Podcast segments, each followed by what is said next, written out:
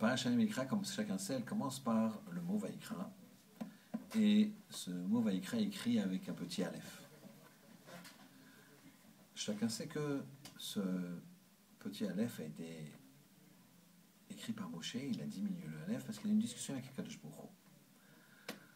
Quand Akadosh lui a dit écrit Vaikra, Vaikra ça veut dire que Hachem il a appelé Moshe de façon très très conviviale presque d'égal à égal.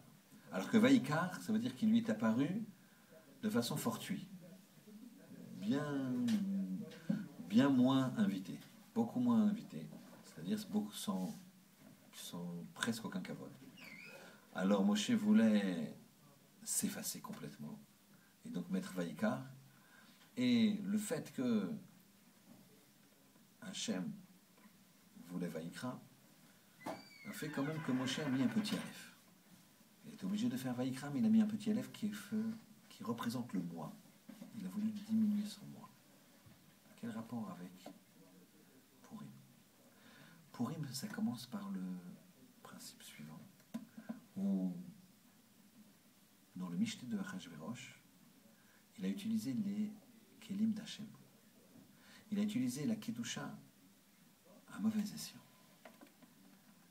Or, nous, on doit utiliser la Kedusha à bon escient. On doit utiliser les éléments qui nous permettent de nous rapprocher d'Hachem pour nous rapprocher d'Hachem et pas pour Hazu Shalom que le moi soit en avant, que le Aleph, le moi, soit en avant. C'est pour ça que Moshe l'a diminué. Il y a un rapport également avec la Haftara de la semaine où il y a dans le Passouk 21 une phrase incroyable d'Hachem vers son peuple, qui nous dit Je t'ai créé pour que tu me serves et pour que tu me craignes. Toute la création de l'homme, c'est fait pour établir un rapport avec Akadash Et si je mets mon moi devant, si je ne fais pas attention à ma relation avec Hachem, à ma relation avec les autres, parce que derrière l'autre, il y a Hachem, il y a une relation avec Hachem. À ce moment-là, je dévie je fais ce qu'Achashverosh a fait. J'utilise la Kedusha à mauvaise escient. Qu'Hachem fasse, qu'on puisse réaliser que le bonheur d'un homme, c'est de mettre la spiritualité en avant. La spiritualité, c'est pas d'enlever son matériel, c'est de prendre son matériel et de l'élever, de le spiritualiser. Et comment on fait?